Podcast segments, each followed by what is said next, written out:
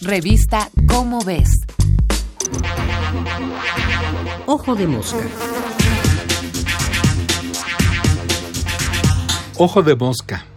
Esperanza.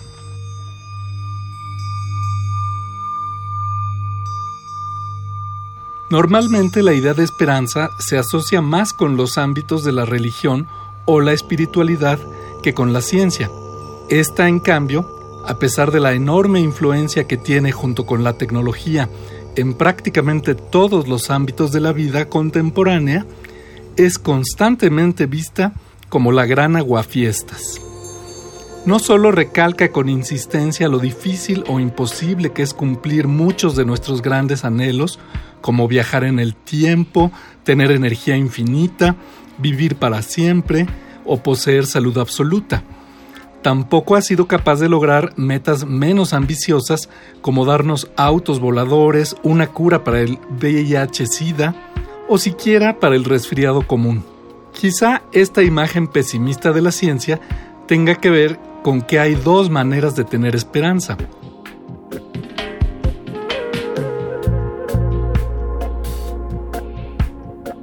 Una es la que se basa en la idea de que desear algo con suficiente intensidad o bien merecerlo en un sentido ético, debería bastar para que la vida, el universo, el karma o alguna deidad nos lo conceda. Es una manera de pensar que puede resultar enormemente reconfortante e incluso terapéutica. A nadie ayuda en situaciones difíciles pensar que las cosas no mejorarán, pero hay que reconocer que es frecuente que aún nuestras más hondas ilusiones queden frustradas.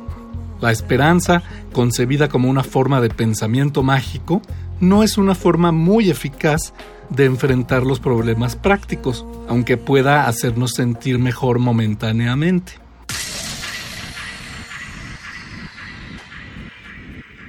La ciencia, en cambio, se enfoca en afrontar los problemas de manera racional y sobre todo basándose en evidencia y datos concretos. Es por eso que muchas veces cuando se les pregunta cómo resolver un problema nuevo, los expertos se vean forzados a responder no sabemos. Y aún peor, es común que cuando la información necesaria ya está disponible, la respuesta de la ciencia sea todavía negativa. Hay retos que, con el conocimiento y la técnica actuales, no pueden ser resueltos como desearíamos. La ciencia parece ser experta en decir no. ¿Es esto malo? No si lo que queremos es resolver problemas del mundo real, pero sí puede ser extremadamente frustrante. A nadie le gusta que le digan que tendrá que seguir soportando un problema que lo agobia. Saberlo puede incluso provocar desesperación, depresión o enojo. Pero siempre es mejor conocer nuestras limitaciones que recibir falsas esperanzas. Si de algo peca en todo caso la ciencia, es de ser demasiado honesta. Cuando algo es imposible, nos lo dirá con toda claridad, incluso con crudeza. Y sin embargo, a lo largo de la historia humana, es la ciencia, con el conocimiento que produce y sus aplicaciones, la que ha satisfecho muchas enormes esperanzas de la humanidad. Curar numerosas enfermedades antes implacables, permitirnos realizar viajes antes inimaginables, comunicarnos de manera que antes solo eran fantasía y mejorar el nivel de vida y salud de una fracción creciente de la población humana.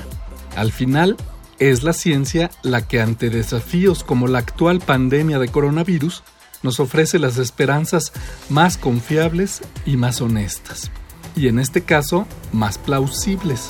No desesperemos. Este fue Martín Bonfil Olivera. Nos vemos el mes que entra en la revista Cómo ves. Ojo de mosca. Una producción de la Dirección General de Divulgación de la Ciencia.